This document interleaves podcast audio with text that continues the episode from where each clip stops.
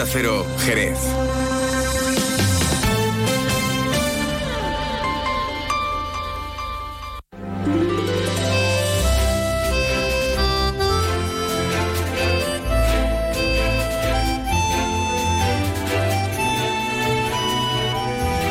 Más de uno Jerez.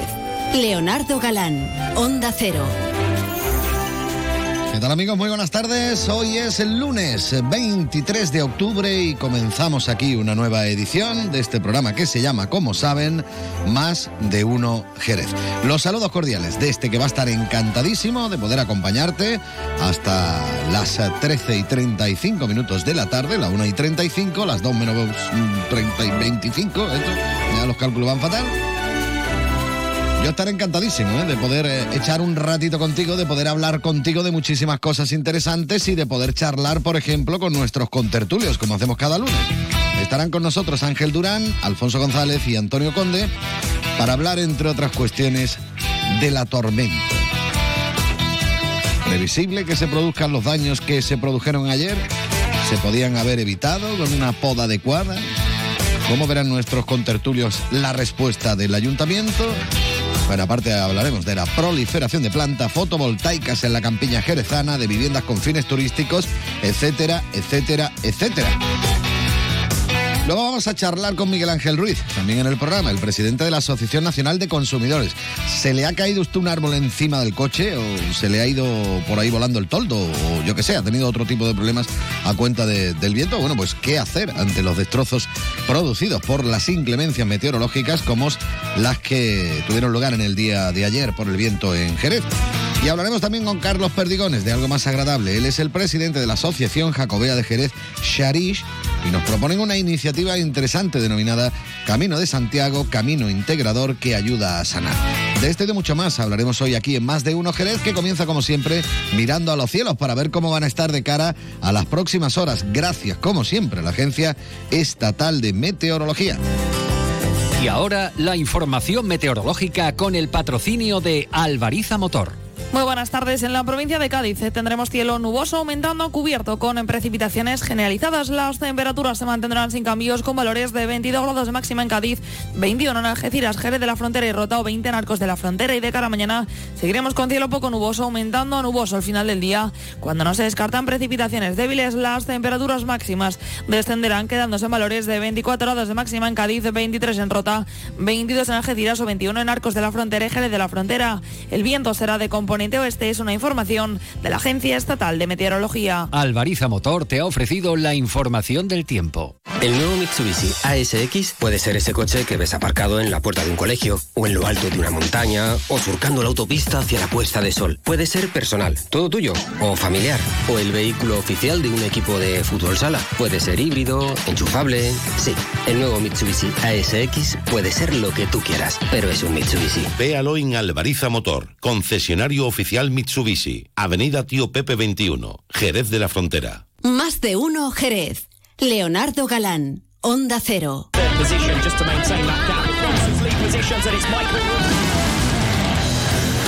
El Mundial de Superbike vuelve a Jerez. Del 27 al 29 de octubre, vente a vivir la última prueba de la temporada de Superbike y Super Sport. El circuito de Jerez recupera este gran evento para su calendario y no te lo puedes perder. Mundial de Superbike. Del 27 al 29 de octubre en el circuito de Jerez Ángel Nieto.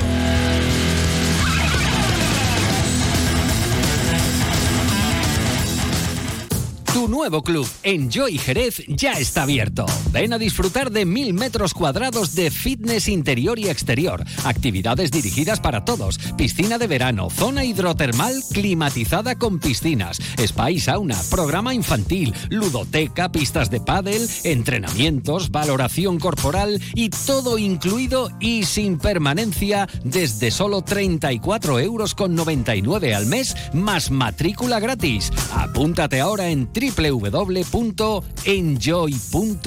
barra Jerez. Últimas plazas. Más de uno Jerez. Leonardo Galán, Onda Cero. 25 minutos que pasan de las 12. Todos estamos dándole vueltas a la cabeza pensando qué es lo que ha ocurrido o qué ocurrió en el día de ayer durante la tormenta. Eso nos cantaban los IDECAS, no la tormenta de Jerez, sino otro tipo de tormentas. Ahora el que nos va a hablar de tormenta en un segundito es nuestro compañero Juan Ignacio López, que viene cargado de actualidad, pero va a ser en un segundito. me arrastraré hacia la salida, porque sabemos la verdad y en el fondo tú no vas a aguantar toda la vida.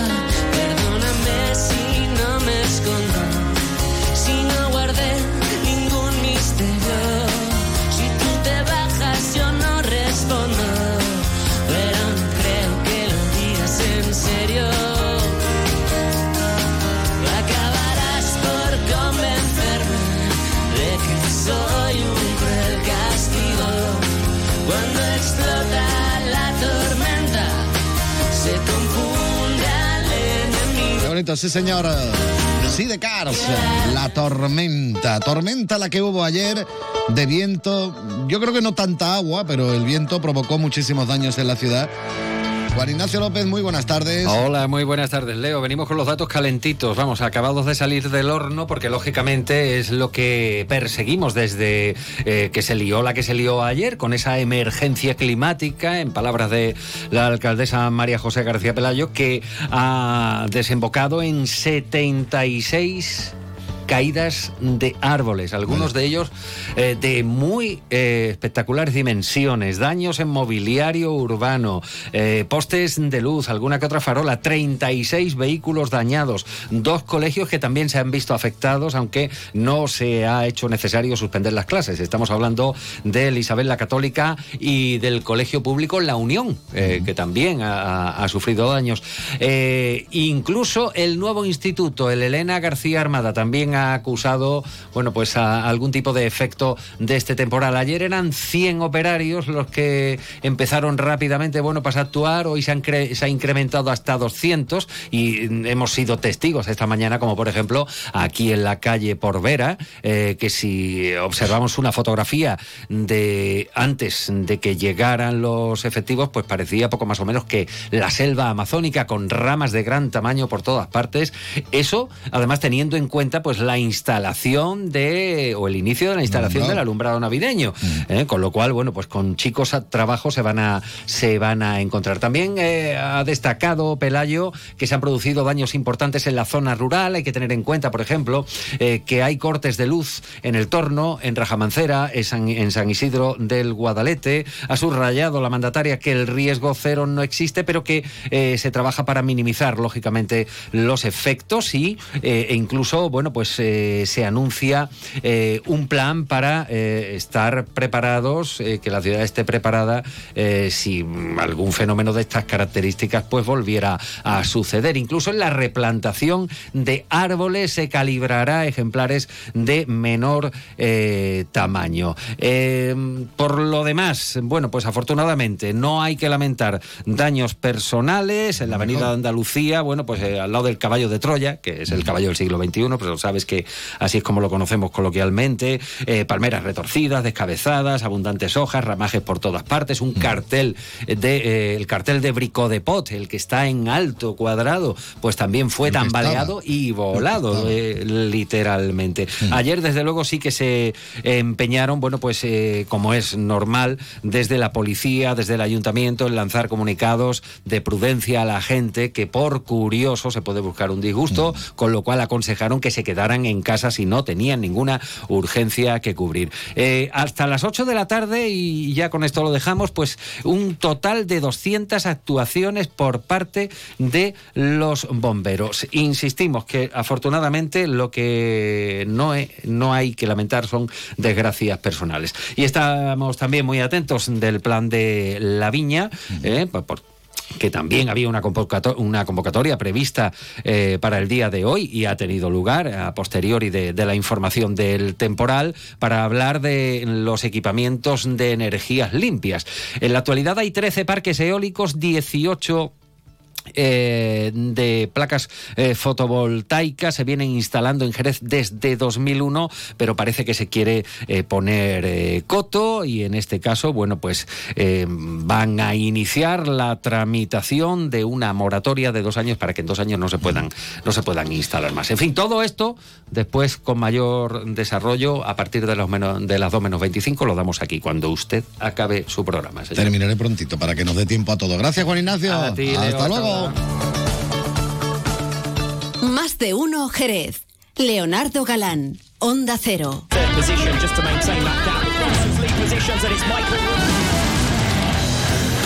El Mundial de Superbike vuelve a Jerez. Del 27 al 29 de octubre, vente a vivir la última prueba de la temporada de Superbike y Super Sport. El circuito de Jerez recupera este gran evento para su calendario y no te lo puedes perder. Mundial de Superbike. Del 27 al 29 de octubre en el circuito de Jerez Ángel Nieto.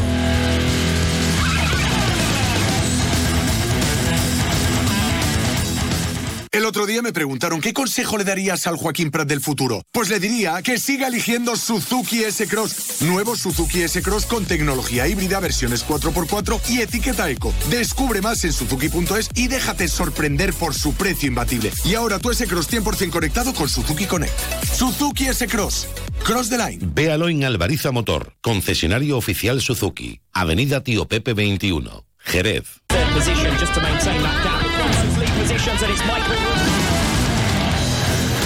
El Mundial de Superbike vuelve a Jerez. Del 27 al 29 de octubre, vente a vivir la última prueba de la temporada de Superbike y Super Sport. El circuito de Jerez recupera este gran evento para su calendario y no te lo puedes perder. Mundial de Superbike. Del 27 al 29 de octubre en el circuito de Jerez Ángel Nieto.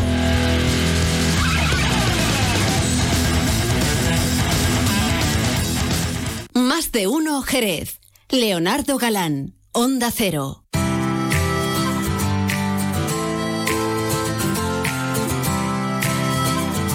Pues son ya 32 los minutos que pasan de las 12. Les recuerdo que están escuchando Onda Cero Jerez en el 90.3 eh, de la frecuencia modulada o en www.ondacero.es o en su teléfono móvil o aquí en la calle Gaitán porque hablamos muy fuerte y seguro que nos escuchan desde la calle.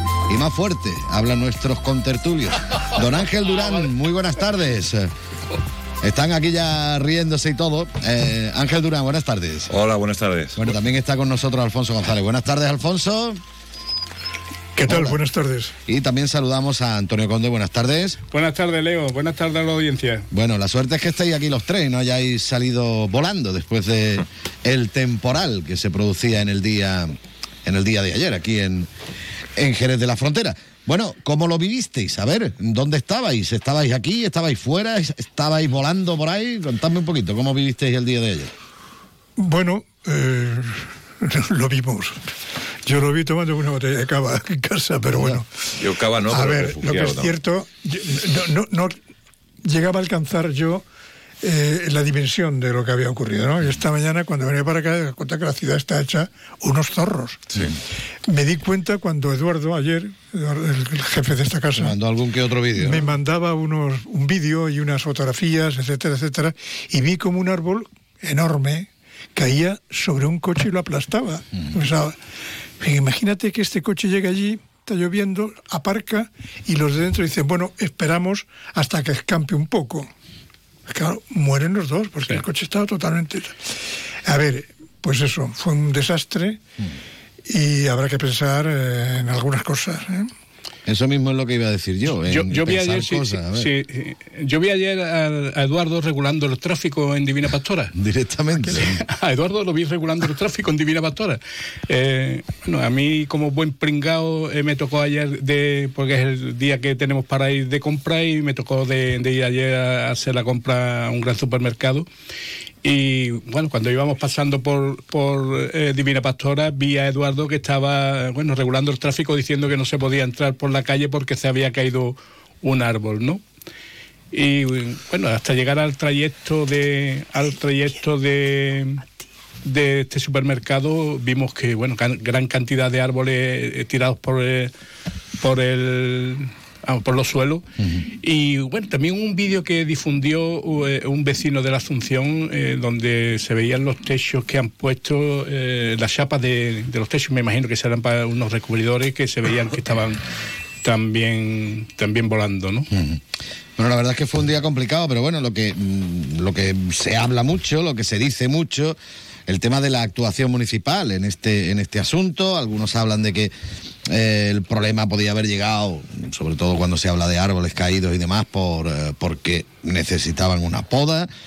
No sé, ¿cómo veis vosotros que se puede prever algo de esto? Porque ya no hablamos solo de árboles, hablamos de tejas que han salido volando, techos que han salido literalmente volando de, de algunas empresas incluso. No sé, estas cosas son previsibles, se puede mm, hacer algo para evitar que sucedan. Arrancamos todos los árboles de la ciudad y así no se caen. ¿Qué pensáis vosotros? A ver. Yo, si me permite, eh, eh, vo- voy a, a seguir con mi tónica de la tercera semana que re- recuerdo de que tenemos solicitado eh, la Federación de Asociaciones No Gubernamentales una reunión con la alcaldesa, ¿no? Llevamos desde el día 26 de julio esperando esta reunión para hablar temas importantes de la ciudad, que como son los alimentos para la familia. Esto es ya que pasamos por, por Toledo, nos, de- nos llegamos a Segovia y nos comemos un chuletón, ¿no? Pasa cerca al Guadalete, pues aprovechamos. Yo sé que ella no va a estar oír- oyendo el programa, pero bueno, si hay alguien de su equipo de gobierno que le no pueda trasladar. el programa si ella es porque está muy ocupada, porque está muy ocupada y más hoy con el tema de. Ella de multitarea, puede estar escuchando la radio y a la vez haciendo su trabajo. Pues si alguien le puede acercar de que desde el 26 de julio estamos esperando eh, esta reunión, que sabemos que está muy ocupada, pero bueno, que entendemos también que es un tema importante de la ciudad, que son las familias más vulnerables y que se reúna con nosotros, ¿no? Vale, a ver. Por, por cierto, por cierto, so- solamente, yo recordaría también al responsable del área que llevo un año y pico esperando los planos de alzada de mi casa para poder intentar poner un, un elevador, puesto que ya tenemos una cierta edad en la que los escalones, las escaleras nos pesan. Así, por favor, a ver si me lo pueden. A ver, a ver, cerrado, Ángel, ¿tú cerrado, el plazo, cerrado el plazo de ruegos y preguntas. No, si quieres tú reivindicar, aprovecha y reivindica, porque si no estamos ya que salud. reivindicar. Ah, vale. Pues y menos recién acabado el trimestre. que después del día 20 hay poco, que, poco de que hablar. No, vamos a ver. Eh, yo creo que evidentemente todo es susceptible de crítica y lo fácil ahora, pues, o lo fácil o lo, o lo que se, se prevé más que previsible, sin duda, es la crítica al gobierno municipal. Tenemos una ciudad con una masa arbórea bastante grande. Esto no es una cuestión que haya pasado solo en Jerez. Yo he estado esta mañana por trabajo en Cádiz y en Chiclana y están todas las ciudades de la provincia están igual. Es algo previsible en el sentido de que estaba avisado que va a haber racha de viento de 120 kilómetros hora. No es un tema de una poda puntual o una falta de poda, o por lo menos yo lo veo así, porque los árboles se han arrancado de cuajo. En mi, mi- barriada hay dos árboles arrancados de cuajo que han caído sobre vehículos.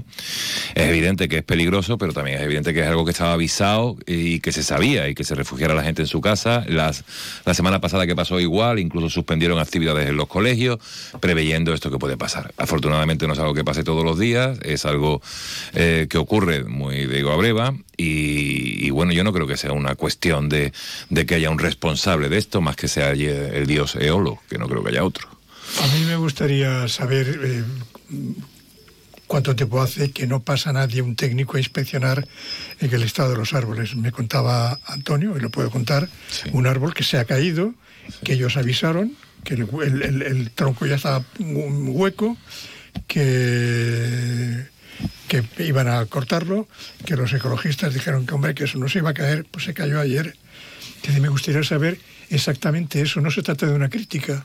Se trata simplemente de que, primero, saber si la masa arbórea que tenemos en la ciudad, la urbana, es la ideal.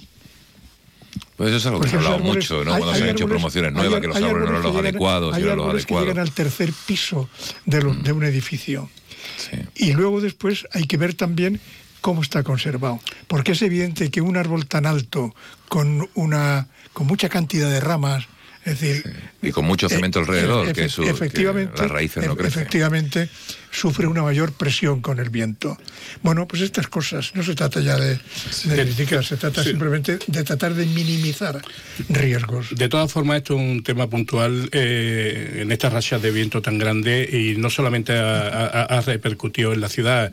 Yo he estado esta mañana hablando con algunos de los alcaldes de la Gela y bueno, me han dicho que en la Gela también ha habido todo, en el, en el torno, en Nueva Jarilla, la barca de la Florida, incluso parte del techo del polideportivo eh, se le ha ido, no se ha levantado. Entonces, hemos visto también carteles eh, publicitarios que han ido al suelo. Mm. No es, eh, yo, pienso que no es un es un tema puntual y no es un tema de bueno de, problemas de gestión buena o mala por parte municipal. Pero también hay que recordar que la merma de los trabajadores municipales durante muchos años está siendo grave y se está intentando desuplantar con, em, con sus contratos de algunas empresas que se hacen trabajos puntuales y antes sí es verdad que se había técnicos que se dedicaban a ver árbol por árbol qué problema podía tener y si era y, si se hacía un informe y si era mm, árbol para talar, para talar o para podar, ¿no? Esto no creo que se esté haciendo desde hace ya muchos años porque no hay personal, ¿no? Y después tenemos el problema, efectivamente, tenemos el problema de un ecologismo atroz, ¿no? Que, que, no permite que se corte algún árbol, eh, y en este caso, ya digo, yo sé, un árbol que estaba hueco por dentro, efectivamente el árbol tenía vida, pero es que estaba el tronco hueco por dentro y se estaba preveyendo, que ha, sido una racha de viento muy grande, pero que seguro ese árbol caía al suelo y, bueno, en, definitiva ha caído, ¿no? Sí agradecer, sí agradecer a los cuerpos y fuerzas de seguridad que han estado, que han estado en todo momento atendiendo, atendiendo a, los incidentes y sobre todo a los bomberos que han hecho han hecho un sobreesfuerzo atroz por intentar de retirar todo, todo, toda la, y la respuesta el problema, el problema es que alguien tiene que tener responsabilidad sobre esto. Y no se trata de censurar y de criticar ahora porque ha ocurrido. Es decir ha ocurrido porque no se ha conservado y porque no se han seguido las pautas que se deben seguir. Bueno pues esto que nos sirva. Pero ha ocurrido porque ha habido una racha de 110 kilómetros por hora de viento. Sí, ya, lo, no, ya lo sé. Pero se han caído solo algunos árboles. Bueno, claro. Y fíjate todos cómo son. Cómo han sido todos los árboles. Y ramas, multitud de ramas. Porque sobran porque no están bien podados, porque no están podados en tiempo, pues estas mm. cosas. Pero bueno, es decir, afortunadamente, afortunadamente, no estamos lamentando ninguna pérdida humana, que eso sí que es absolutamente eh, bueno, que no se puede permitir. ¿no? La respuesta, eh, una vez que se producían los daños en el día de ayer y cómo quedaba la ciudad y cómo estaba ya esta mañana y cómo está, ¿cómo la habéis visto? ¿Una pronta respuesta? ¿La ciudad? En la ciudad, de, cómo la veis en el día de hoy, después de lo que se había liado ayer, porque yo nada más que vi la por ver cuando llegué esta mañana y me la vi la mitad ya casi lista, digo, perdona. Sí, yo he visto a la mañana, esta mañana a las 7 de la mañana había operarios de limpieza trabajando. Se han estado toda la noche prácticamente.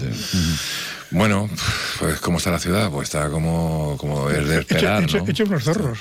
Yo vivo detrás de Chapín, en la Esto no es la cabalgata de los Reyes Magos que van limpiando los caramelos y de, y, de, allí para acá, mm. en todas las calles, en todas.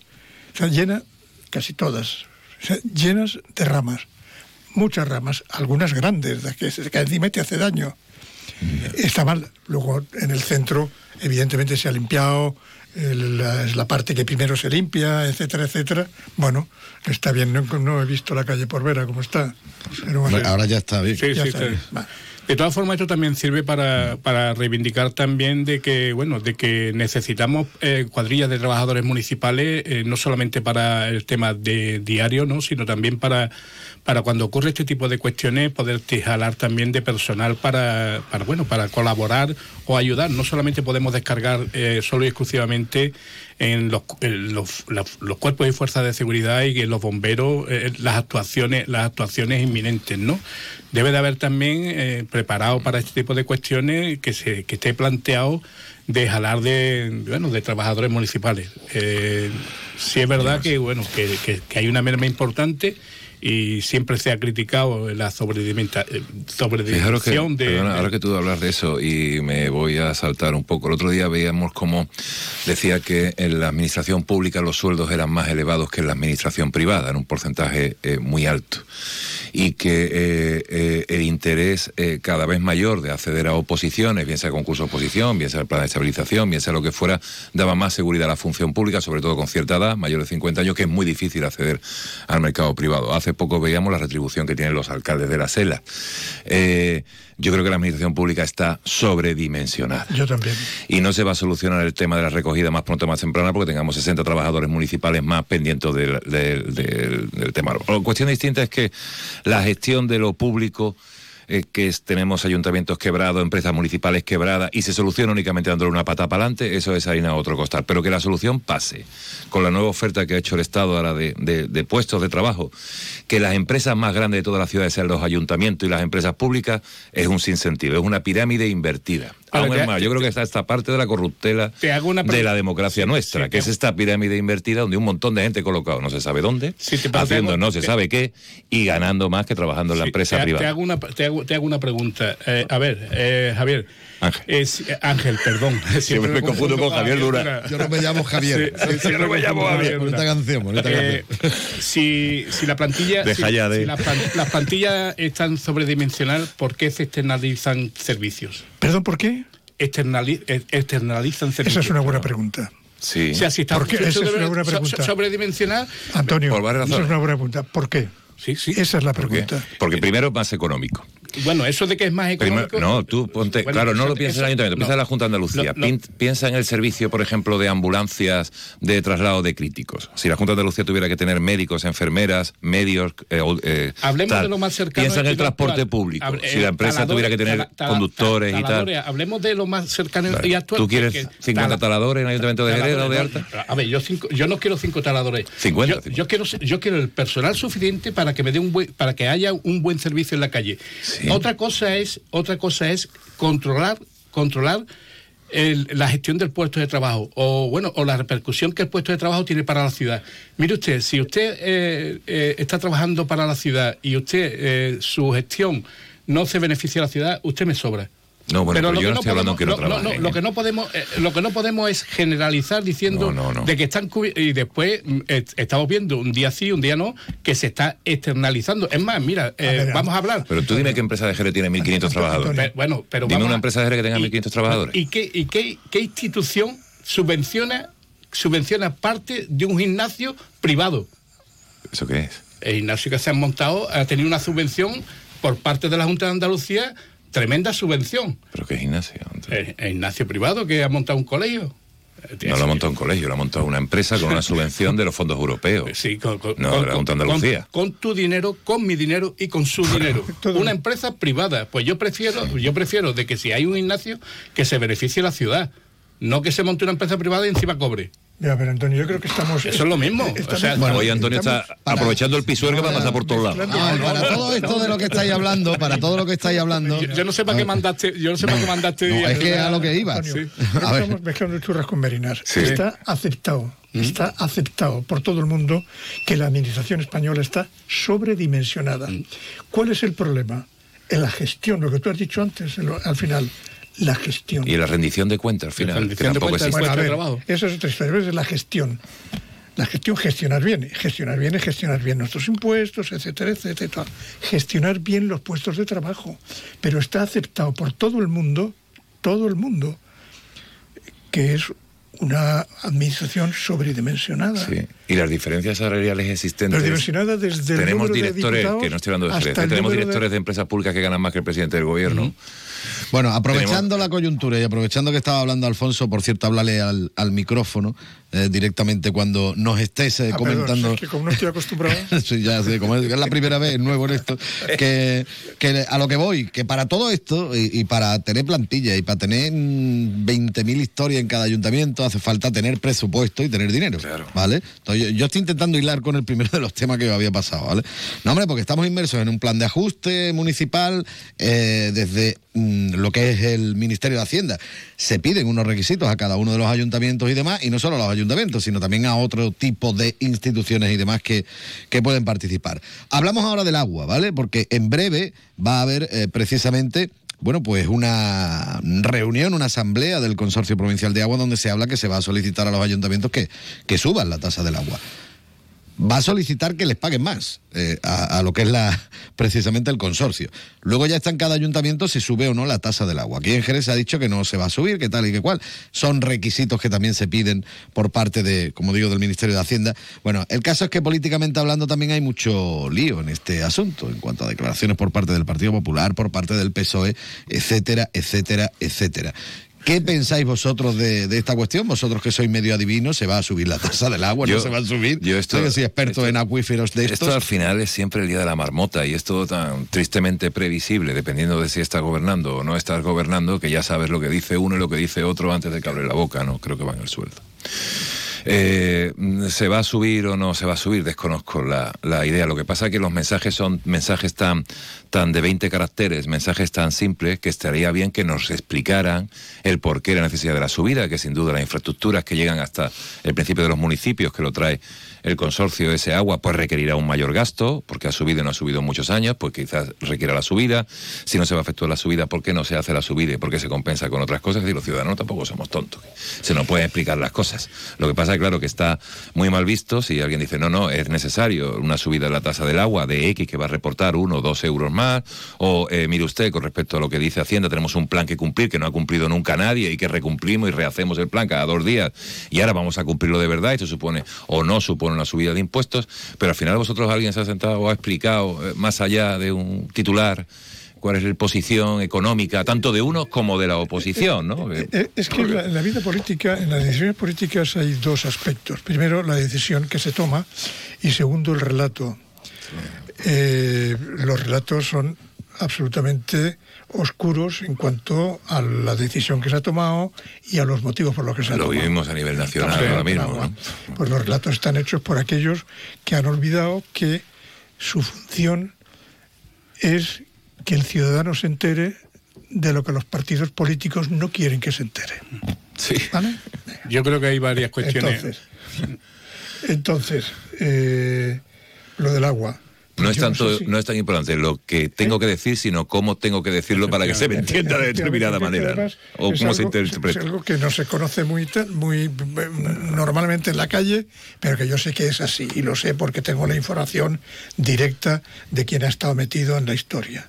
No en la parte del relato, sino en la parte Pero esta de falta de transparencia en todo. Yo cuando escuchaba, y perdona, y, te dejo Antonio, mm. y, saltando un poco, pero yo cuando escuchaba otro día una ministra diciendo que hay que llevar las negociaciones con RC, con Juncker, Cataluña, de manera muy tal, que nadie se entere, porque tal y cual, digo, está, es, decir, no está diciendo a la cara que voy a cocinar este potaje a mi gusto y al gusto y te voy a vender el potaje ya, sepa lo que sepa. Debería ser todo lo contrario, supone. Lo, del agua, ya, no hablo mal. lo del agua, es probable que se tenga que subir. Es probable, yo no digo que no. Bueno, pues subirá. La historia está. ¿Quién asume esto? ¿El ayuntamiento o nosotros? Lo asuma quien lo asuma, la pregunta es quién lo va a pagar. Y lo vamos a pagar nosotros. Yo creo que hay una cuestión que, bueno, hilando eh, todo esto, hay una cuestión muy clara. A ver, eh, hay necesidad de subir el, eh, agua porque es deficitaria, porque la... yo me, extraña de que un consorcio, que bueno, que, es prácticamente una empresa montada por varios ayuntamientos, sea el que decida si se tiene que subir, después le traslade a los patronos eh, la decisión de subirla o no, ¿no? Que por cierto, casi siempre preside un alcalde que se ha quedado en el paro, ¿eh? Siempre, siempre. Mira, yo creo un organigrama curioso. Yo creo, eh, eh, esto, es igual como, como, lo que ocurría antiguamente, las diputaciones eran los donde terminaban los gallifantes, ¿no? De la política, ¿no? yo creo que esto es más profundo. Mira, aquí hay muchas competencias que son impropias que se, que se asumen con partida presupuestaria de los ayuntamientos. Esto hace que los presupuestos del ayuntamiento se mermen, ¿no? Y entonces, dentro de las competencias del ayuntamiento, tiene que buscar eh, formas para eh, engordar otra vez ese, presupuesto, ¿no? Y, bueno, pasa por la subida del agua, puede pasar por la subida del agua. Yo creo que eh, en este país falta esa segunda descentralización que queda pendiente, que queda pendiente ahí por realizar, que es desde las comunidades autónomas a los ayuntamientos. Y hemos visto, en la, por ejemplo, en la gestión de, la pandemia, cómo los ayuntamientos han sabido asumir y han sabido gestionar eh, perfectamente eh, estas competencias que son impropias, pero que son competencias. que, más que una segunda descentralización, una reorganización de competencias. Los ayuntamientos asumen tal cantidad de competencias que no le corresponden con unos presupuestos que son cuatro patas de la mesa, los ingresos. Entonces, sí, sí, sí, y termino, ¿no? Eh, hace falta esta segunda descentralización que dote de más competencia y más partidas presupuestarias a los ayuntamientos, pero también hace falta un control eh, exhaustivo, más, más, exhaustivo del que, del que se está realizando por parte de, de los organismos, eh, en este caso el interventor municipal y, el, comité de, de cuentas, ¿no? Para que los ayuntamientos no, no hayamos o no volvamos a ver esos derroches que se han visto, incluso de construir un aeropuerto que al final no funciona para nada, ¿no? A mí me da miedo lo de la, segunda descentralización. me da miedo lo de la sí, la noticia, la, perdona, la noticia referente todos los años que tenemos el, complejo de bienvenido Mr. Marshall. Llega un avión nuevo de Alemania. ¿eh? me da miedo la segunda descentralización precisamente por esto, porque los sistemas de control obedecen a criterios políticos y lo seguirá, y seguirá ocurriendo. Es un problema del sistema. El sistema está montado para que la política sea la que rija toda la vida del, del ciudadano y de la tal, al margen de la ley, al margen de la ley. O sea, cuando la ley te impide hacer una cosa, dices, sí, pero un acuerdo político, oiga, no. O sea, perdóneme. O sea, cuando la política ha sido incapaz de solucionar algo, viene la ley a poner las cosas en su sitio. No me venga usted invirtiendo los términos. En democracia, cumplir la ley es fundamental. A ver, se de puede. la misma forma que en dictadura también es fundamental saltársela. Eh, yo no estoy, eh, en eso, en eso, eh, a ver, en, el tema del control que hace un interventor en un ayuntamiento o el Tribunal de Cuentas, no creo que en ningún momento se salte la ley. Sí se puede farcear en algunos aspectos, algunas competencias que tiene el ayuntamiento, como puede ser los convenios. la, la oposición que menos se convoca, la de interventor y secretario municipal. Los, los contratos menores, si, si, hablamos de los contratos menores, sí puede haber que, que roce la ilegalidad, no, no que se ilegal, pero roce, que roce la ilegalidad. pero en contratos este mayores y demás no creo que... En este, en este país, lo de la legalidad, a todos los niveles, ah, se ha olvidado. Se ha olvidado. Por cierto, el mes que viene presento mi libro de, sobre el municipalismo. Allí, estaremos. Sí, presento el libro del municipalismo. Pasado, presente y futuro del municipalismo. ¿Sabes lo que es tener un amigo escritor? ¿Cuándo? ¿Dónde? Politólogo y escritor. Bueno, pues eh, estoy pendiente de que imprenta me de, fecha ya de cuando me lo, me lo, me lo van a suministrar para, para poner fecha de presentación. ¿Y cuál es el futuro, Antonio? El futuro del municipalismo. El futuro es que venga aquí a que le haga yo una entrevista para que me hable de su libro también. el futuro del municipalismo municipalismo falta, eh, pasa por la segunda descentralización. Más órganos de control, pero segunda descentralización porque la administración más cercana al ciudadano eh, es la que tiene que dar respuesta a muchos de los problemas actuales. Y está dando respuesta con, con presupuestos y partidas presupuestarias propias, ¿no? que están haciendo que también los ayuntamientos tengan una merma en cuanto a poder eh, prestar otros servicios por el gasto que tienen. ¿no? Más partidas presupuestarias, más competencias y, más órganos de gestión, de, control. ¿Y más apartamentos turísticos, menos? Y, no sé, digo por meter algo más del tema, aunque queda dos minutos. Pero... En eso que los ayuntamientos es el primer escalón y el que está cercano al ciudadano. Pero insisto, no puede ser ayuntamientos con la, deuda, el endeudamiento. Eso se perdió la oportunidad, ¿no? Cuando llegó la crisis, que se sacaron las facturas, hubo un plan ahí de ajuste, eh, ciudades como Maravilla, que fue eh, intervenido por el, Oye, el, plan de ajuste y ahí se pudo hacer una cierta tabla rasa que, que, no se hizo y que ahora, por ejemplo, a nivel comunidades autónomas están negociando, por otro lado, el pago de la deuda o las condonaciones de deuda, ¿no? Pero esas cosas, lo del plan de ajuste siempre viene lo mismo, ¿eh? Subir impuestos, es que no hay más. Es decir, los, o echarlos para atrás, los pagos. Perdonar, es que... Bueno, no, le decimos a, a este amigo de Alfonso que... Coge el teléfono. No te preocupes, cógelo y ya está, sin ningún problema porque nos vamos ya, venga. Seguro que tiene algo interesante que decir. Hombre, tiene que ser algo muy importante. No le llame usted, hombre, que está en directo. Ya está. Señores, que muchísimas gracias, como siempre, por haber echado el ratito con nosotros. Ángel Durán, Alfonso González, Antonio Conde, gracias. Gracias a Gracias a ti. Bueno, y. Y la semana que viene de verdad que hablaremos de los temas que, que, hayamos propuesto, o por lo menos haremos todo lo posible para que esto ocurra. Bueno, que van a llegar las noticias de la una ya, en cuestión de un minuto. Noticias, como saben, de ámbito nacional e internacional, y después las regionales.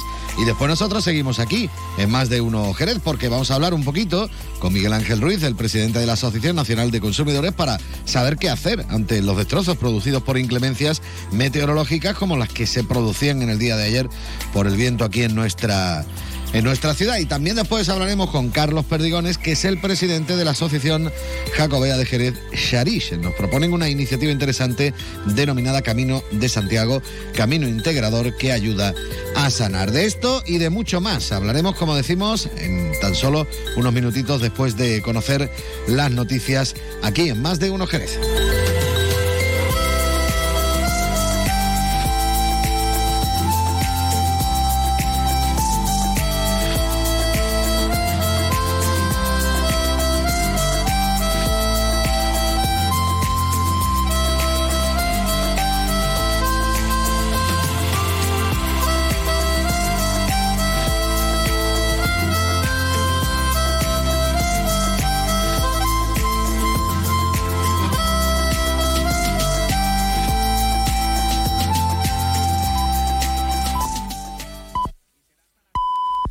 La una de la tarde, mediodía en Canarias.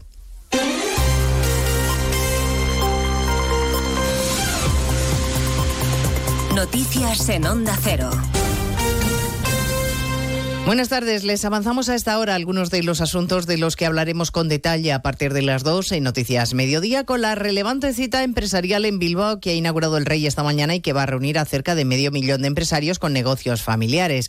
El monarca ha querido destacar la importancia del esfuerzo que hacen más de medio millón de empresas eh, familiares y el presidente del instituto les ha pedido a los políticos que se moderen y dialoguen. Siguiendo esa cita en Bilbao está Irache de la Fuente. Dos días de congreso con más de 500 empresas familiares donde su presidente Andrés Sendagorta ha reclamado a los gobernantes un reconocimiento a las empresas familiares donde el talento es fundamental. De ahí la petición. Que se destina más tiempo en nuestro debate público a subrayar los rasgos ideológicos que apuntalar los objetivos reales que deberían perseguir nuestros programas educativos. Necesitamos una apuesta educativa transversal y a largo plazo, porque el futuro empezó no ya hoy, sino ayer, y no hay tiempo que perder. Sendagorta ha mostrado su discrepancia sobre la presión fiscal que soportan los salarios de los trabajadores y muestra capacidad de diálogo para contribuir a valorar la cultura del trabajo. El Congreso de la Empresa Familiar al que Sánchez ha decidido no acudir.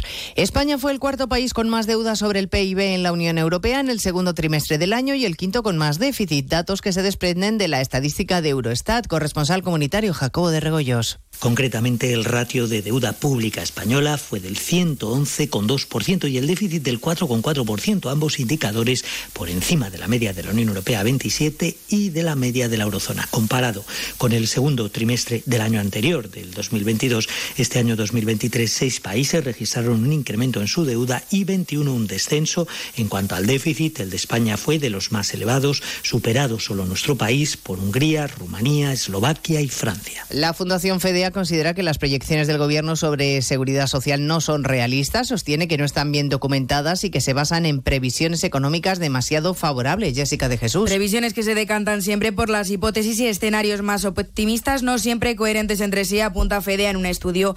Las proyecciones del ministerio que dirige Escriba infravaloran a su juicio los efectos de la reforma sobre el déficit presupuestario del sistema de pensiones y, por lo tanto, sobre el margen de gasto disponible para otras políticas. Los cálculos de la organización apuntan a un crecimiento sustancial del gasto durante las próximas décadas que se vería compensado solo parcialmente por los incrementos de ingresos derivados de la reforma. Creen así que se dan las condiciones para activar ya el mecanismo corrector que evaluará la sostenibilidad. La Fundación se suma así al Banco de España o la IREF, instituciones que también ven necesarias medidas adicionales a corto plazo. De la investidura seguimos sin fecha y sin plenos en el Parlamento. El Partido Popular denuncia un día más que Francina Armengol ha secuestrado el Congreso y la presidenta de la Comunidad de Madrid, Díaz Ayuso, cree que si Sánchez está demorando los plazos no es para atar la investidura, que eso ya lo ha pactado, sino porque quiere llegar a un acuerdo para toda la legislatura. Rentizar así las cosas tiene una explicación y es que lo están negociando todo, hasta la letra pequeña. ¿Qué van a hacer con el puerto de Valencia? ¿Qué van a hacer con los presupuestos de los madrileños? Están atando la legislatura. Está todo más que pactado. Y lo que están haciendo es un circo, intentando ir todos a los micrófonos a ponerse bravos delante de su electorado. Yo le he exigido al gobierno, yo he hecho, porque cada uno está a su, a su bandera. A partir de las dos nos ocuparemos de la situación en Oriente Próximo. Israel sigue bombardeando Gaza y el sur del Líbano mientras la ayuda humanitaria entra en la franja a cuentagotas. Hoy el ministro Álvarez está en Luxemburgo en la reunión comunitaria del resto de colegas y allí ha apostado por una nueva conferencia de paz. Cuando consigamos detener este momento de gran violencia, tenemos que ser capaces de apoyar una conferencia internacional de paz que dé paso a un Estado palestino, que conviva en buena vecindad, en seguridad y en paz definitiva con un Estado de Israel. Y estaremos, por supuesto, en Argentina para contarles la sorpresa electoral. Sergio Massa se ha impuesto frente al que supuestamente era el candidato, el ultraderechista, el favorito, el ultraderechista Javier Milei. Los dos se van a disputar el apoyo de los votantes en la segunda vuelta. En más de uno, el director del diario El Observador, Fernando González, ha hecho esta mañana su pronóstico. A mí me parece que va a ser fundamental la experiencia que tiene eh, Massa en política, que ya tiene una elección presidencial porque fue candidato a presidente en 2015 y porque creo que va a conseguir que un sector de Juntos por el Cambio también lo vote a él y me parece que va a ser una llamada, una convocatoria como ya lo dijo en su discurso de hoy, a un gobierno de consenso. Y nos ocuparemos, por supuesto, de los efectos de la borrasca Bernard, que hoy se va marchando de la península, pero que ha dejado dos víctimas mortales y un sinfín de daños. Y les contaremos la crisis migratoria en Canarias, que no afloja. Más de 1.600 personas han llegado a la isla este fin de semana. Serán asuntos que repasemos en 55 minutos cuando les contemos toda la actualidad de esta mañana del lunes 23 de octubre. Elena Gijón, a las 2, Noticias Mediodía.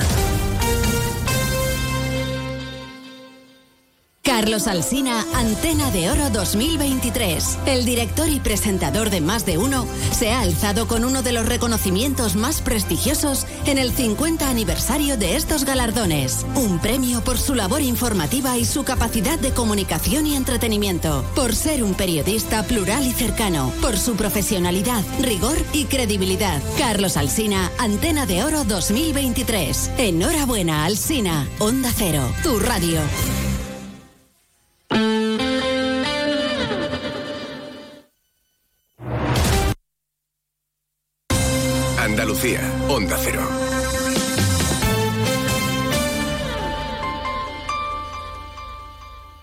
A que esta cuña se escucha mejor así que... Así. Lo bueno, si es de cerca, es mejor. El 26 de octubre a las 11.30 horas, en la sede de Sevilla City Office, en el Paseo de Marqués de Contadero, cuarta edición de las Jornadas Republic, dedicadas esta vez al valor de la cercanía y la proximidad para la publicidad andaluza. Compartiremos experiencias y tendencias de medios, agencias y anunciantes. Organiza AEPS con el patrocinio de la Junta de Andalucía. Hijos Futuro. Todo previsto. Planifica hoy el futuro de tus hijos. Simple, claro, el Betia. Sobre todo, Onda Cero Andalucía. En Onda Cero, Noticias de Andalucía. Jaime Castilla. Buenas tardes, hacemos a esta hora un repaso de la actualidad de Andalucía de este lunes 23 de octubre, día de balance de daños del temporal que deja más de 2.000 incidencias en toda Andalucía, con al menos dos fallecidos, siete heridos, destrozos en diferentes cultivos, cultivos y retrasos y cancelaciones en las conexiones ferroviarias. El último fallecido que se investiga como víctima de la borrasca es un hombre hallado eh, muerto en un barrio del sur de Córdoba, Onda Cero Córdoba, María Luis Hurtado. La Policía Nacional investiga si el fallecido ha muerto como consecuencia de la borrasca, algo que no parece probable. Según acaba de informar el alcalde, el cadáver se ha encontrado después de que los bomberos retiraran una plancha de hierro que se había caído arrastrada por el viento. La otra víctima mortal es otro hombre que ha fallecido al volcar su coche en el término municipal de Trigueros, en Huelva, este domingo. Esta es una de las provincias más castigadas, también con cortes ferroviarios y la suspensión de las clases en la universidad. Onda Cero Huelva, Alicia Ramón. Cientos de incidencias en toda la provincia, sobre todo en el área metropolitana y en la costa de Huelva. Lo peor ocurrió en Trigueros, en el camino del arroyo Sequillo, cuando un varón de 43 años volcaba con su vehículo tras desprenderse una de las paredes del camino. Ocurría tras el temporal, a las 9 y 20 de la noche, cuando el joven se disponía a comprobar que sus animales estaban a salvo tras el paso del temporal. Hoy se siguen evaluando los daños y se realizará la petición de zona catastrófica para Huelva. Los heridos se registran también en las provincias de Huelva, Córdoba, Jaén Y Granada. En esta última, la herida es una turista extranjera menor de edad que permanece ingresada por la caída de ramas en el bosque de la Alhambra. Onda Cero Granada, Guillermo Mendoza. Dos turistas salían del monumento cuando lo peor de la borrasca Bernard la sorprendió. Una menor de 16 años de nacionalidad polaca ha sido la peor parada. Permanece ingresada en neurotraumatología con varias fracturas y lesiones graves. El conjunto de la Alhambra ha abierto este lunes a la visita pública con normalidad, salvo por una limitación provisional de recorrido en el Generalife como medida de prevención. En la ciudad de Cádiz los, los parques siguen cerrados y en la provincia ha sido registrada una velocidad récord del viento de más de 100 kilómetros por hora. Onda Cero Cádiz, Carmen Paul. En la provincia se han contabilizado más de 300 actuaciones. Hay cortes de luz en tres barriadas rurales de Jerez y en cuanto al campo, técnicos de Asaja han calificado de catastrófica la situación de las plantaciones de aguacate y flor cortada en numerosas explotaciones agrícolas de la provincia. En Jaén, su feria tenía que ser desalojada de nuevo este domingo por el viento y hay al menos dos personas heridas. Una de ellas precisamente en la feria. También hay un colegio que ha tenido que suspender las clases porque el viento ha dañado el tejado. Nacero Jaén, Pepe Cortés.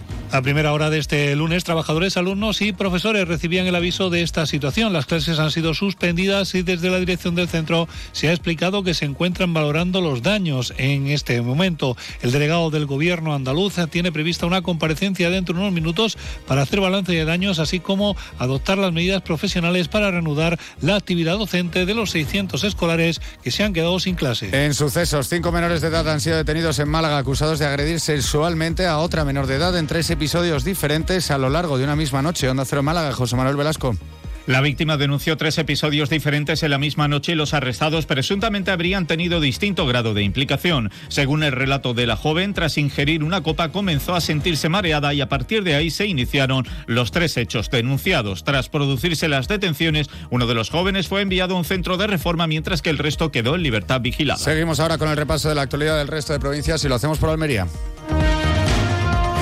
En Almería se ha presentado esta mañana la primera edición del Congreso Internacional de Gastronomía Verde Bestial a través de la marca Gusto del Sur. Van a estar los mejores chefs y expertos en gastronomía verde del panorama internacional. Almería acogerá este evento los días 29 y 30 de octubre. En Ceuta, la audiencia provincial se prepara para celebrar mañana la primera sesión del caso en Vicesa, conocido por el fraude de adjudicación de viviendas de protección oficial a cambio de dinero.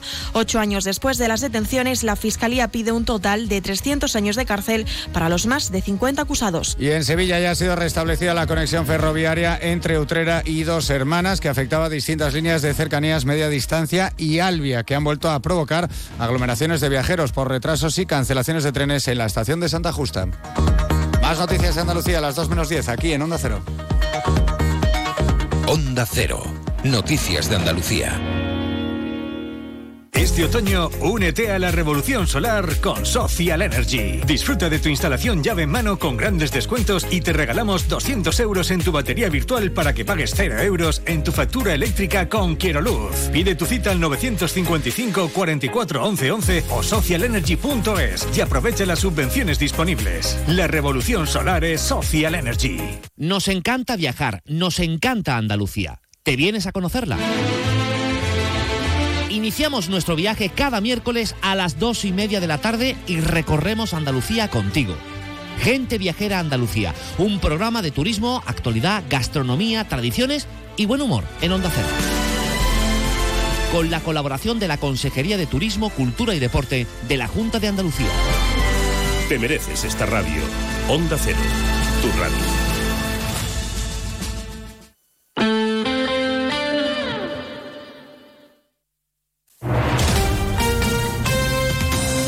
Cero, Jerez.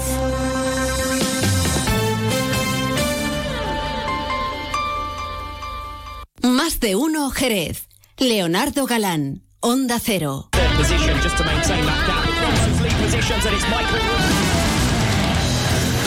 El Mundial de Superbike vuelve a Jerez. Del 27 al 29 de octubre, vente a vivir la última prueba de la temporada de Superbike y Super Sport. El circuito de Jerez recupera este gran evento para su calendario y no te lo puedes perder. Mundial de Superbike. Del 27 al 29 de octubre en el circuito de Jerez Ángel Nieto.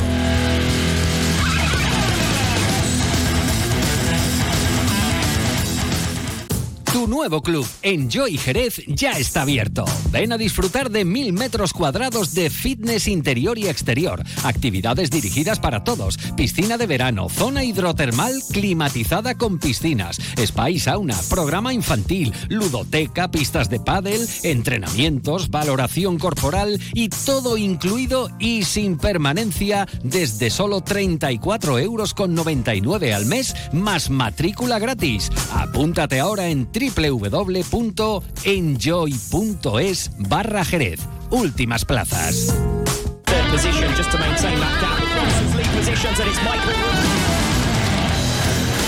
El Mundial de Superbike vuelve a Jerez. Del 27 al 29 de octubre, vente a vivir la última prueba de la temporada de Superbike y Super Sport. El circuito de Jerez recupera este gran evento para su calendario y no te lo puedes perder. Mundial de Superbike. Del 27 al 29 de octubre en el circuito de Jerez Ángel Nieto.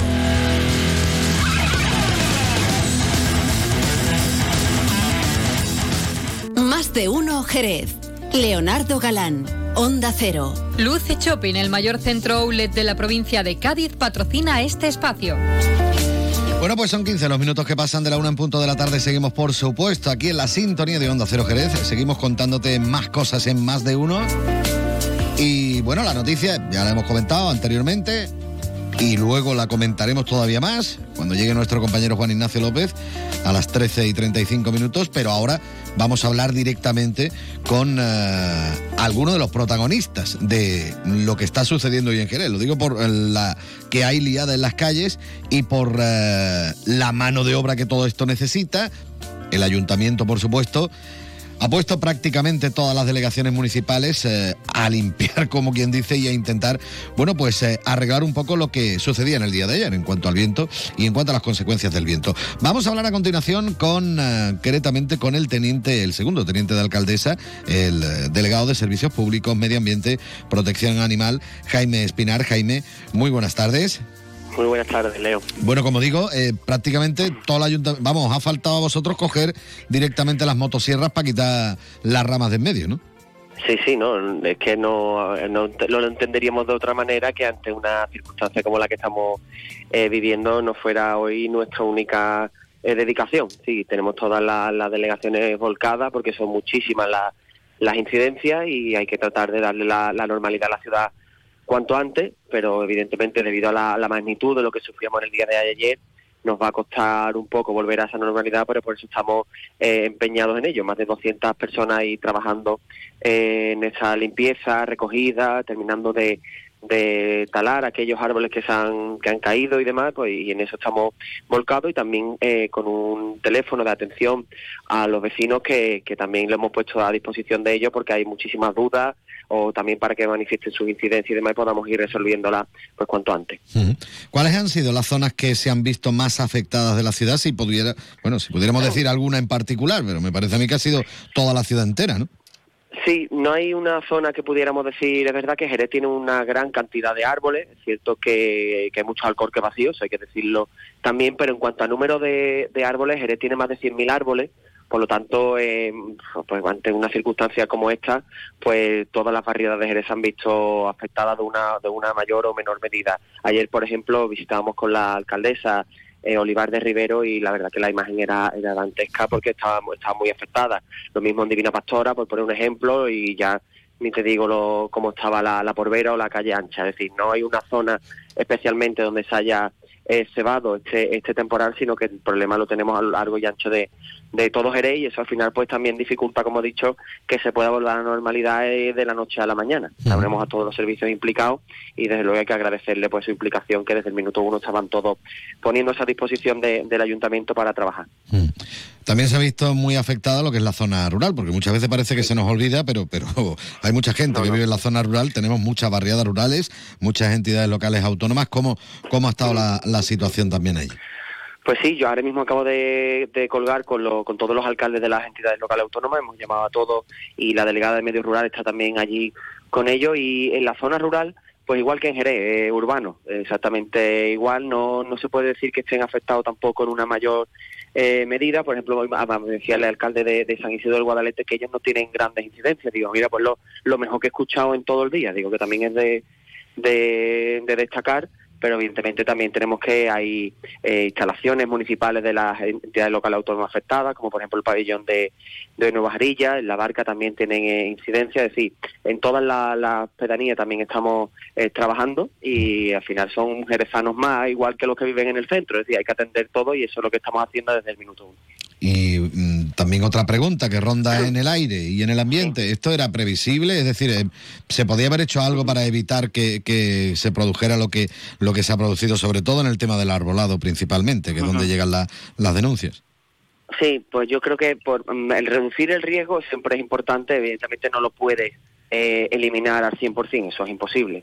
¿vale? El riesgo cero no existe y, estamos viendo que árboles que, que sí se habían estudiado porque habían, hemos hecho unos estudios de cara al inicio del curso escolar y que tienen sus informes, se han caído. Por lo tanto, dice, ¿qué podíamos haber hecho? Pues yo creo que se podía eh, haber hecho mucho, pero no hablamos del corto plazo, sino de cuando se pensó la estructura que queríamos de los árboles de la ciudad.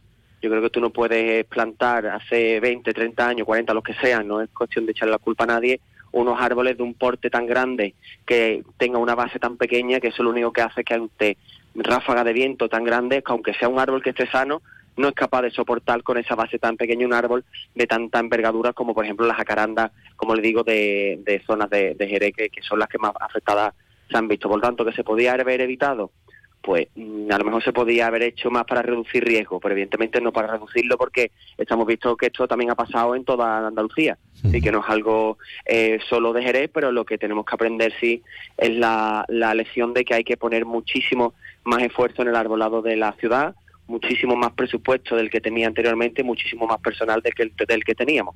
Y en eso es lo que hoy nos hemos he anunciado que vamos a hacer todo eso que le he dicho anteriormente para evitar a futuro pues recuperar que tengamos que volver a vivir escenas como las que hemos vivido, pero evidentemente siendo conscientes de que el riesgo cero no existe. Bueno, yo sí sé lo que voy a hacer y es agradecer, por supuesto, al segundo teniente de alcaldesa que haya dedicado unos minutos a estar con nosotros aquí en la sintonía. Gracias a vosotros. Jaime Espinal, muchísimas gracias.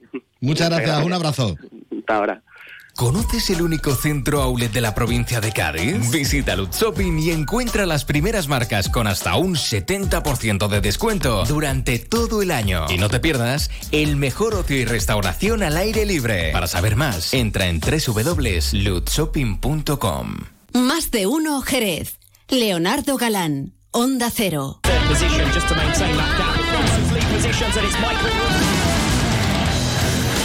El Mundial de Superbike vuelve a Jerez.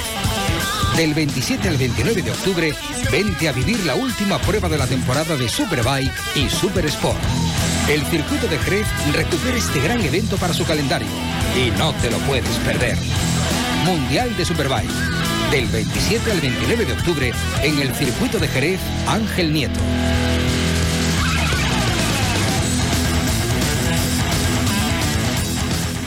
Nuestro objetivo es conseguir un Jerez más limpio. La ciudad necesitaba una mejora en materia de limpieza y hemos reforzado el servicio estos meses con un plan especial. Ahora te pedimos que nos ayudes en el reto de mantener limpia nuestra ciudad. Ayuntamiento de Jerez. Descubre el otoño en las Dunas Shopping. Todas nuestras firmas se visten de colores y tendencias y te invitan a inspirarte en nuevas rutinas y divertirte en familia. Ya estamos listos para una temporada llena de colores y las mejores propuestas. Las Dunas Shopping da la bienvenida al otoño. Síguenos en nuestras redes sociales para estar al día de las aperturas de las nuevas firmas de los eventos y sorteos.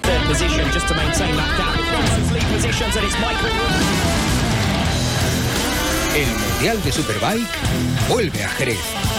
Del 27 al 29 de octubre, vente a vivir la última prueba de la temporada de Superbike y Super Sport. El circuito de Jerez recupera este gran evento para su calendario y no te lo puedes perder. Mundial de Superbike. Del 27 al 29 de octubre en el circuito de Jerez Ángel Nieto.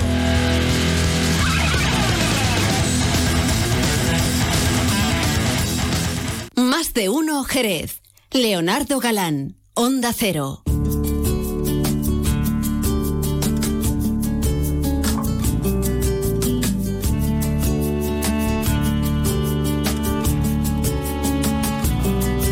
Comenzó con el camino sin saber que iba a encontrar.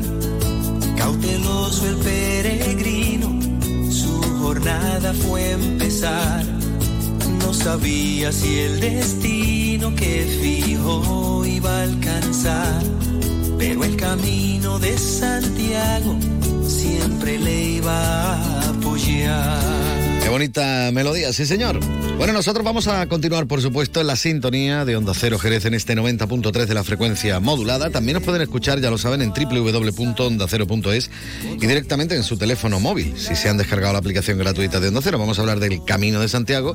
Vamos a hablar con Carlos Perdigones, el presidente de la Asociación Jacobea de Jerez, Sharish. Don Carlos, muy buenas tardes y bienvenido. Siempre bien hallado en esta casa.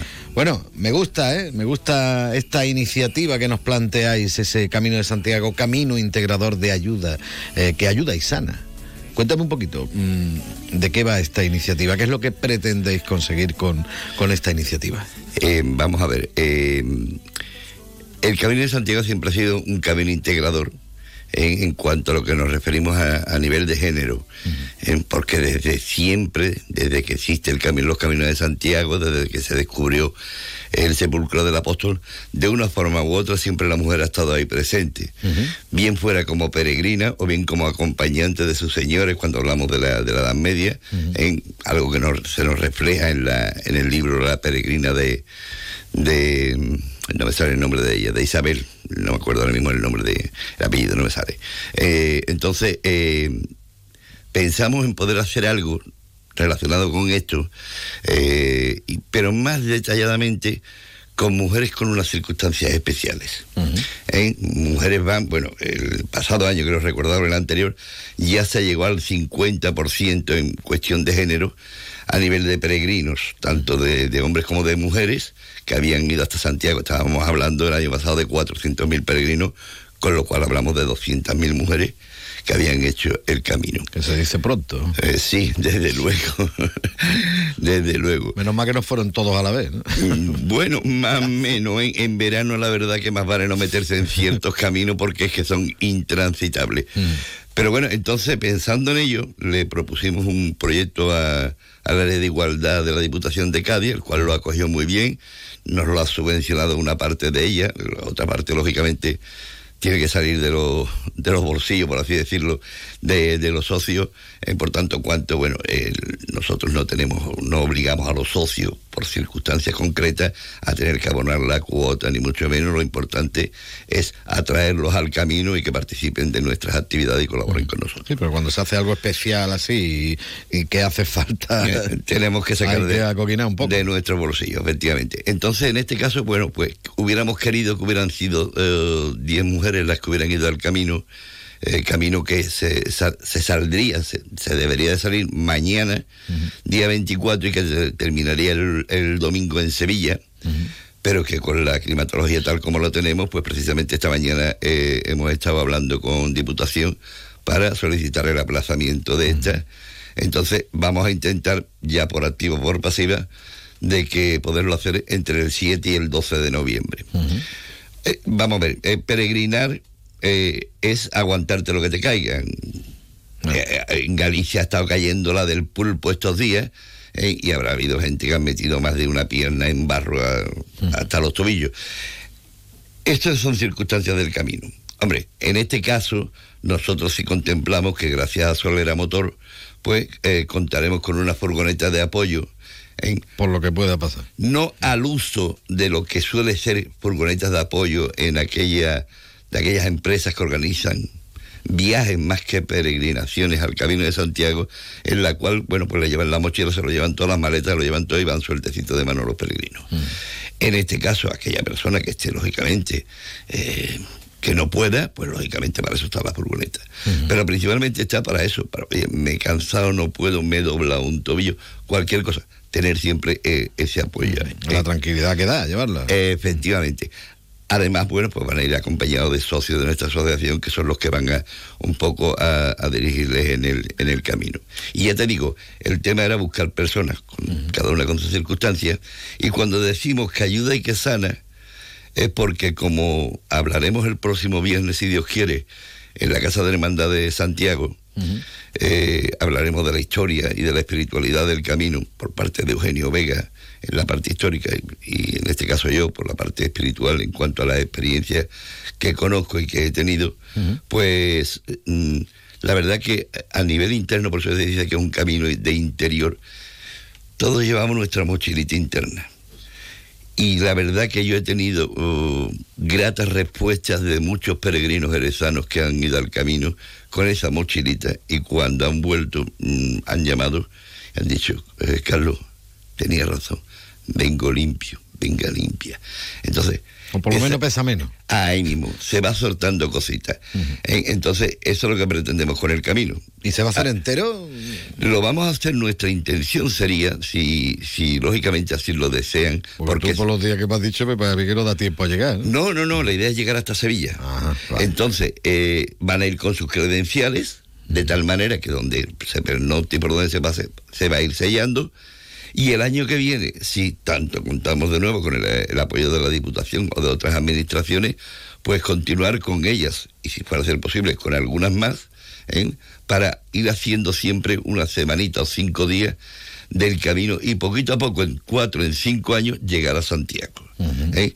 Hacer posible con este grupo de personas, en que digamos se vayan conociendo, vayan compartiendo experiencias, vicisitudes de vida, ¿Me comprende? Que es, eh, me has dicho que en principio, y perdona que te interrumpa, eh, estaba previsto 10 personas que, o 10 mujeres que lo fueran a... ¿No se ha llegado a las 10 mujeres o...? No, no, no, es cuestión económica, sencillamente. Es decir, había un presupuesto, vale. ¿eh? porque desgraciadamente desde Jerez hasta Sevilla no hay albergues mm, de peregrinos, ni privados ni públicos. Es decir, que os tenéis que quedar en un hotel o un... o una claro, entonces Estamos ahí, para, hemos estado trabajando con los hostales y con los bares donde van a comer y demás, eh, para que pongan unos precios relacionados con lo que sería el mundo peregrino en el camino francés, por ejemplo, ¿no? Donde, bueno, este, los privados pueden estar entre 15, 20 euros. Eh, el alojamiento y las comidas están del orden de 9 a 11 euros, aproximadamente 12 como mucho. Entonces, eso es lo que hemos intentado pero claro, aún con ese intento entre lo que aporta la asociación más lo que nos ha dado la Diputación, no nos da para más. de eh, Son las cinco mujeres, pero más dos personas. Por un lado, el socio que va acompañándolas a ellas, ¿eh? más el socio que llevará la, furgoneta. Entonces, ya, eh, desgraciadamente, ojalá hubiéramos podido tener un poquito más apoyo económico. Bueno, tampoco, verás lo importante es que se empiece el proyecto y que la iniciativa se ponga en marcha y ya irá, ya irá ocurriendo y ya irán eh, añadiéndose más, más personas que quieran también colaborar y participar y echaros un cable de cara, de cara a próximos años.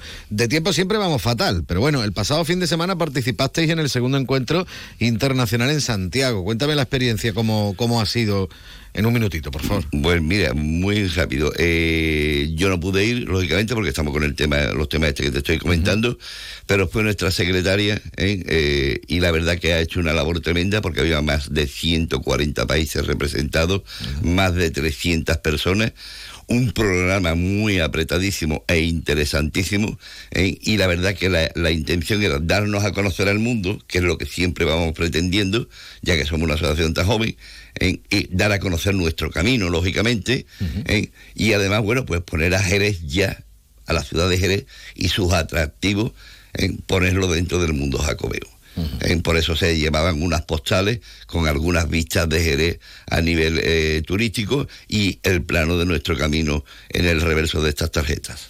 Perfecto. Bueno, el viernes me dijiste que estaba la, esta actividad, la mesa redonda en la Casa del Hermandad del Emprendimiento. Dime qué hora más o menos. Pues mira, será a las 8 de la tarde en la Casa del Hermandad del Emprendimiento. El título de la, de la mesa redonda es El Camino de Santiago un, un camino espiritual lleno de historia y como comentaba antes, pues eh, intervendrá en la parte histórica. Eugenio Vegajean, gran amigo de la asociación, parte de ese equipo multidisciplinar que ha desarrollado este camino ceretano por la Vía Augusta y en la parte, mm, humildemente, que yo pueda aportar la parte espiritual, la parte interna, los aportes que te da el camino para saber afrontar el día a día de tu vida cotidiana. Perfecto, pues tomamos también nota. Como siempre, Carlos Perdigones, muchísimas gracias por haber estado con nosotros en Onda Cero. Siempre agradecido a vosotros. Le enseñase a aceptar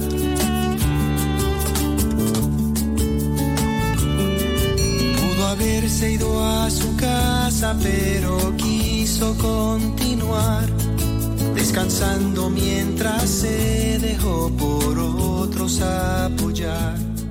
Más de uno Jerez. Leonardo Galán, Onda Cero. El nuevo Mitsubishi ASX puede ser ese coche que ves aparcado en la puerta de un colegio, o en lo alto de una montaña, o surcando la autopista hacia la puesta de sol. Puede ser personal, todo tuyo, o familiar, o el vehículo oficial de un equipo de fútbol sala. Puede ser híbrido, enchufable. Sí, el nuevo Mitsubishi ASX puede ser lo que tú quieras, pero es un Mitsubishi. Véalo en Alvariza Motor, concesionario oficial Mitsubishi, Avenida Tío Pepe 21, Jerez de la Frontera.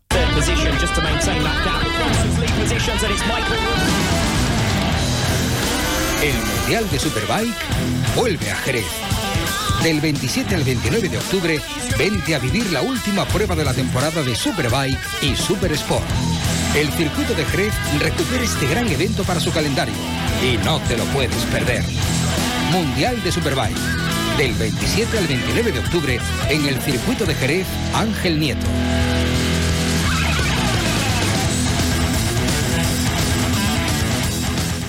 Más de uno Jerez. Leonardo Galán, Onda Cero. Nos vamos con una auténtica tormenta, como es eh, Pastora Soler. ¿eh?